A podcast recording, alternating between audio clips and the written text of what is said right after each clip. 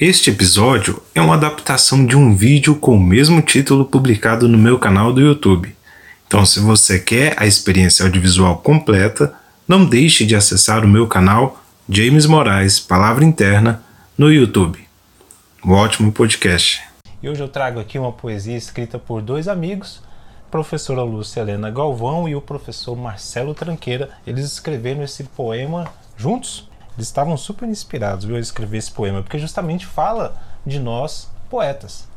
Então, o título do poema é Heróis e Poetas. Então, eu vou ler aqui para vocês, faz parte desse livro aqui, Poemas e Canções Heróicas Marciais, Guerreiras. Então, até artes marciais possuem poesia. A poesia está presente em tudo, fala de tudo, fala da vida. São dos poetas os heróis irmãos, pois fazem da vida com seus belos atos os mais doces versos da bela canção. Fazem do corpo a mais vistosa pena da sua vontade e indelével tinta, da sua terra um mais belo papiro, onde o poema os astros lerão.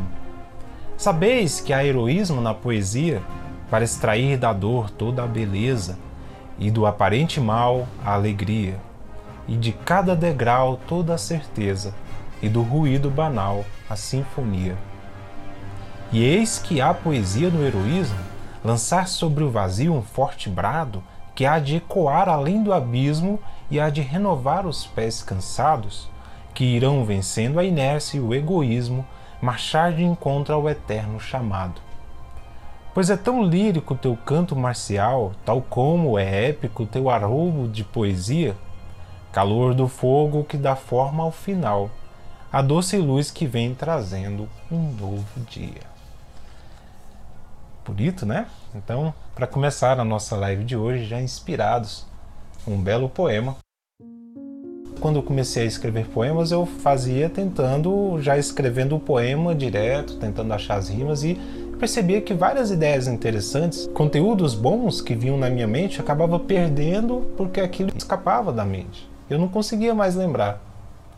Então, comece anotando tudo no papel. Pega uma folha em branco, tira tudo, aquilo que está dentro de você que tem, você tem interesse em escrever sobre aquela mensagem ou determinado assunto ou expressar algo, só escreva. Deixe como um rio que flui, deixe fluir de você para o papel. Antes de começar a esvaziar a cabeça. Isso é interessante, ó, porque isso é, é questão científica, inclusive. Tem experiências científicas comprovando a importância disso. Eu trago aqui um livro, esse livro aqui chama Cérebro de Alta, de alta Performance. Ele foi escrito por Luiz Fernando Garcia, ele é psiquiatra e ele estuda essas questões da, da, da estrutura do cérebro e toda a dinâmica que temos em relação a ele. Ele fala que é algo interessante em relação a esse ponto de esvaziar a nossa mente, principalmente no poder da escrita. No primeiro momento, abre aspas, ó, no primeiro momento, jogue todas as ideias em brainstorm, posteriormente traduz o rascunho para a técnica. Então, escrever direto com a técnica pode ser complicado, pois o cérebro se preocupa demais com a estrutura da frase no momento de escrever e interrompe a cadeia associativa. Uma vez construído o rascunho, traduza-o e estruture-o no formato. Então, Ó, questão científica de estudos. Escrever é um processo como qualquer outro processo que exige uma sequência. Então, se você coloca uma sequência no seu processo de escrita, fica muito mais fluido. Nossa, mas eu preciso é, colocar uma sequência. Primeiro eu tenho que passar para o papel, depois eu tenho que separar, depois eu tenho que escrever, formar o poema. Isso não vai ficar mais complicado? Não. Quando você vê na prática, você vê que fica muito melhor você consegue escrever melhor, você consegue se dedicar melhor. Não se preocupe se você não, não, não finalizar aquele poema naquele momento. Você tem ali registrado, você pode continuar depois, que é uma boa vantagem de você passar para o papel. Você pode continuar depois. Você deixa aquele rascunho ali, depois você pode consultar. Inclusive, já aconteceu já de utilizar o, o rascunho para um poema e lá depois utilizar aquele mesmo rascunho para escrever outro poema. Porque o que eu tinha deixado naquele rascunho eram, eram questões interessantes, eram reflexões interessantes. E quando você começa a escrever, e aí você começa a abrir mais a sua mente, você vai percebendo isso. Me lembra muito aquela passagem bíblica de Moisés, né? Moisés lá no, no Egito, no Mar Vermelho, ele bate o cajado no chão e o mar se abre, ou seja, à medida que ele vai andando, o mar vai se abrindo. Então é essa mesma relação, à medida que você vai escrevendo, esse mar de, de conteúdo dentro de você também vai se abrindo, você vai se esclarecendo. À medida que você coloca aquela informação no papel, o seu cérebro já não preocupa mais com aquela informação e ele vai ter espaço e liberdade para trabalhar em outras questões relacionadas ao poema. E depois que você passa para o papel ali aquele conteúdo, você tem a mente livre só para focar em dar um formato ao poema. Você vai lapidar o seu poema. Você vai pegar um, as questões gramaticais, as rimas, trabalhar sinônimos, métrica, ou seja, vai fazer o trabalho com a poesia. Você vai esculpir, né? Então é interessante escrever primeiro no papel tudo o que está na sua mente. Depois você deu o formato ao poema. Inclusive, para isso, eu trago até um, um, poema interessante de Raul de Leone, grande poeta brasileiro do século passado. É... Os poemas dele são bem interessantes. Ele só deixou um livro escrito, que é esse aqui, Luz Mediterrânea. Só um livro, sim, mas é o livro. São poemas bem ricos, assim, profundos e é um bom exemplo para você que gosta de uma poesia mais que fala mais da vida, mais profunda, não fala tanto de questões cotidianas, mas ele fala do ser humano e a vida.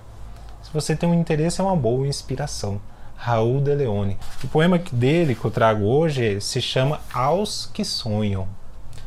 E diz assim: Não se pode sonhar impunemente um grande sonho pelo mundo afora, porque o veneno humano não demora em corrompê-lo na íntima semente olhando no alto árvore excelente que os frutos de ouro esplêndidos enflora.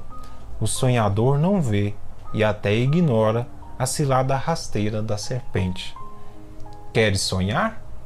Defende-te em segredo e lembra a cada instante, a cada dia, o que sempre acontece e aconteceu.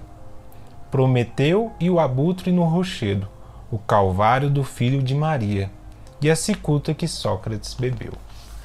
Olha só, aqui ele faz uma relação histórica, inclusive, para defender o quê? Que aqueles que sonham, aqueles que buscam um resultado, aqueles que buscam é, cumprir algo na vida, têm que passar por processos em que há ali cuidados para não cair numa cilada da serpente. O que é a cilada da serpente? É um engano, se sabotar, cair no, no, num dos desvios da mente e fugir do caminho. Então, na escrita, se a gente cai numa cilada de, às vezes, ah, quero fazer mais rápido e acabo gerando um processo complexo para escrever, isso vai se refletir no poema. Isso vai ficar ali é, representado no poema. Então, é, a gente vê esses poemas bem feitos, assim, igual esse aqui de Raul de Leone, que é um soneto, rimas muito bem empregadas, uma métrica muito interessante, não se faz em 15, 20 minutos. É um trabalho a ser feito. Assim como o escultor ele trabalha na madeira, na pedra, na argila para gerar forma, é um trabalho. Realmente dias, leva dias. Então, não, não sinta pressa para terminar seu poema. Se você não terminar hoje, você continua amanhã. O interessante de um poema não é só o poema em si, mas é o processo, é como você vive aquele processo. Como você sai depois daquele poema? O que, que você aprende daquele poema? O que, que você extrai dessa experiência? Isso é o mais importante. A escrita poética, ó, escreve essa se você estiver anotando algo. A escrita poética é um motivo para a gente olhar para dentro de nós mesmos.